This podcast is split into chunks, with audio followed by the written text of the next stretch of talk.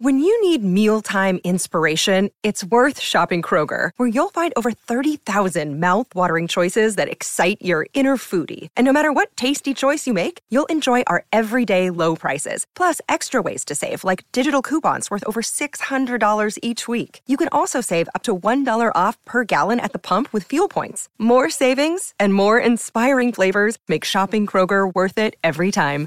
Kroger, fresh for everyone. Fuel restrictions apply. Buenos días desde San Diego, California. Soy Víctor Abarca y estás escuchando Expreso con Víctor. Hoy es 6 de julio del 2020, segunda semana ya de julio. Estamos súper metidos en verano y, y además sé que en España estáis con unos meses de muchísimo calor. Así que voy a hacer este podcast cortito, refrescante, para que te lo tomes con un expreso con hielo esta vez. Así que allá vamos. La primera es que, según una filtración realizada por The Telegraph y verificada por Bloomberg, la participación de Huawei en las instalaciones de las redes 5G de Reino Unido puede poner a su fin. O sea, puede llegar, puede ser que sea finalizada dentro de muy poco. Esto se debe a que, primero, la participación que tendría Huawei es en equipos periféricos y no centrales. Creo que están alrededor de un 35%. Y al tener una restricción, es decir, la sanción esta que existe entre Estados Unidos y Huawei, haría que los equipos del gigante chino fuesen menos seguros. A la, porque también a la hora de eh, construir todas esas redes 5G que está haciendo Reino Unido, está contando con equipos que son de Estados Unidos, equipos que son de Huawei. Entonces, entonces parece ser que va a haber como una especie de incompatibilidad. Bien, Víctor Zhang, que es el vicepresidente de Huawei, ha comentado en Bloomberg que están trabajando con sus clientes para encontrar formas de gestionar las restricciones propuestas por parte de Estados Unidos, para que de ese modo Reino Unido pueda continuar con su liderazgo en el 5G.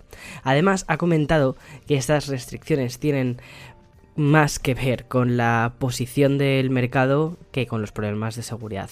Veamos a ver cómo evoluciona todo esto. La verdad es que toda esta especie de drama entre Estados Unidos y Huawei lleva ya un año y pico más o menos y está suponiendo un, una patada bastante fuerte a Huawei y mm, no hay tantas evidencias de que las acusaciones que se están haciendo sean reales. Bien, la segunda noticia que tengo preparada va también un poquito relacionada con esto y es que la semana pasada TikTok y otras 59 aplicaciones de procedencia china fueron prohibidas en India por suponer un problema para el gobierno indio. TikTok tiene 2.000 millones de descargas y el 30% de estas son de India.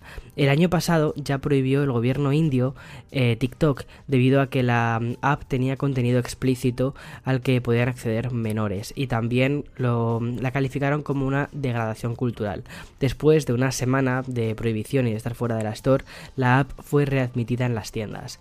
En Estados Unidos, por ejemplo, ninguna agencia estatal, incluida la Armada o la Marina, ninguno de sus empleados puede instalar la aplicación en ningún dispositivo que sea ofrecido por parte, o sea, que sea un dispositivo de trabajo y que se utilice con fines laborales, debido a que hay una preocupación sobre que esta empresa, mm, que la empresa matriz de TikTok, que se llama ByteDance, tenga conexiones con el gobierno chino. Y bien, otra noticia bastante curiosa es que mm, eh, con la llegada de la beta de iOS 14 se vio que TikTok estaba accediendo al contenido del portapapeles. Hay una función ahora en, iOS 14 que te aparece como una especie de banner en la parte superior cada vez que tu contenido ha sido pegado eh, del portapapeles. Y bien, esto que ya se sabía desde hacía bastante tiempo, TikTok dijo que iban a parar de hacer esta práctica hace unos cuantos meses. Pero parece ser que ha salido otra vez a relucir con esta beta de iOS 14. Así que veamos a ver qué sucede. Pero parece ser que uno de, uno de los motivos que alegaron en su momento de por qué necesitaban acceder al portapapeles era para evitar contenido de spam. La realidad parece ser que probablemente sea otra y que tenga que ver con temas de seguridad. Bien, y ya pasando a una noticia más refrescante de videojuegos, es que la semana pasada te adelantaba que este mes conoceríamos más cosas sobre la Xbox Series X y sus juegos. Pues justo el 23 de julio tendremos un evento en el que podremos ver el nuevo Halo y además otros títulos que llevan trabajando para traerlos a la nueva consola de Microsoft que saldrá a finales del 2020. Yo por supuesto que haré un podcast especial, creo que además aquí en, en California la conferencia es a las 9 de la mañana, o sea que estaré ahí conectado y en cuanto termine, boom, sacaré podcast. En fin, hasta aquí han sido las noticias. Esta vez sé que he cumplido, digamos, la premisa con la que empecé a hacer expreso con Víctor. Noticias en menos de 5 minutos, así que hasta mañana. Chao, chao, chao.